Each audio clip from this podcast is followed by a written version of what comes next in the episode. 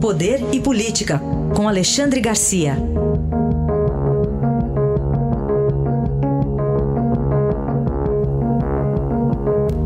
Oi, Alexandre, bom dia. Bom dia, Carolina. Vamos falar sobre esse novo indiciamento do ex-presidente Lula?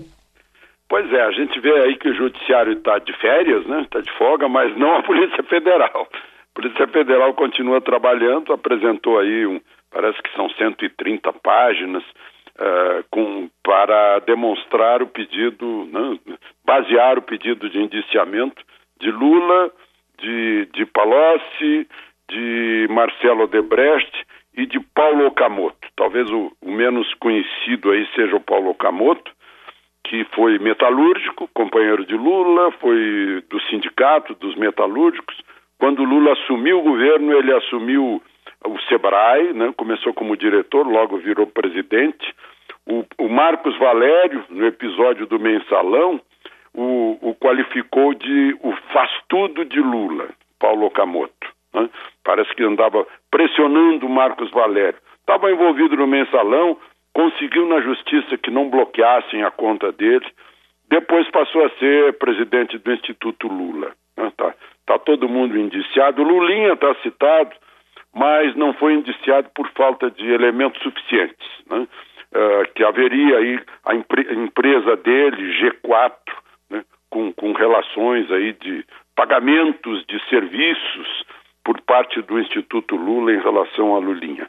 E o, o Paulo Okamoto estava identificado lá no, com o codinome na, naquela página, naquele, eh, eh, naquela conta de pagamento de propina como Tóquio.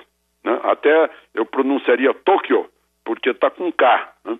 Mas, enfim, se for. A, a justiça está de, de férias agora, se for aceita a denúncia Lula se torna réu, agora eu já perdi a conta, Oi, pela oitava ou nona vez. Né?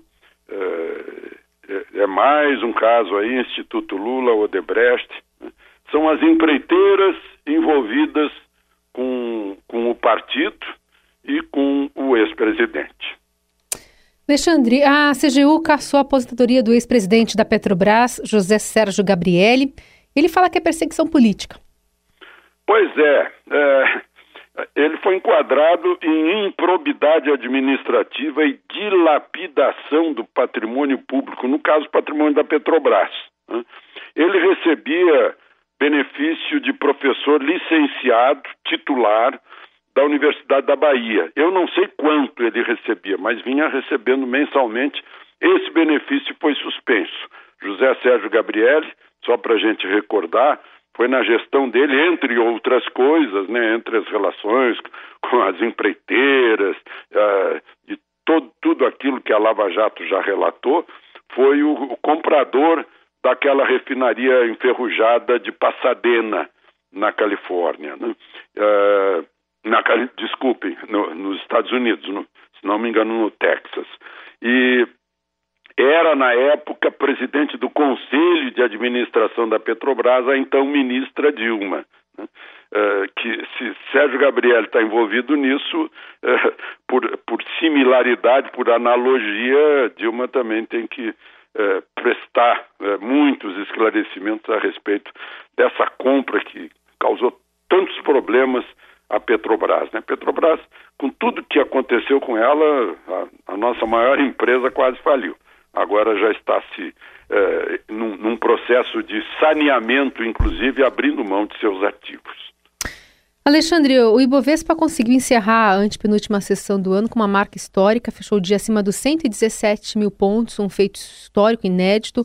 Queria a sua avaliação também sobre a economia pensando já para 2020. Pois é, passou de 117 mil pontos. Uhum. Logo ali atrás, ainda no governo Dilma, chegou a 43 mil pontos. Eu, eu me beneficiei, fiz uma aposta né, uh, com o banco e, e ganhei 85% numa aplicação de dois meses, porque a Bolsa eh, apostei na bolsa, né? Passou de 114 mil pontos. É a questão da o otimismo acaba trazendo vantagem, se for um otimismo com os pés no chão. Mas o otimismo está de volta, sim. A gente vê a Fundação Getúlio Vargas mostrando agora o índice de confiança dos serviços, 96,1 pontos. O, as vendas, o comércio anunciou que as vendas nos shoppings agora no Natal subiram 9,5% em relação a dezembro último, né? Então, a, a, e a gente vê aí as pessoas eh, na, nas conversas que eu tive ontem com muita gente ligada principalmente ao comércio, que se queixava muito, né? que, que espera um bom ano de, de 2020, e a gente agora está na expectativa do, do número oficial do crescimento do PIB. Vamos ver o que vai dar, né? Certamente será acima de 1,1, certamente.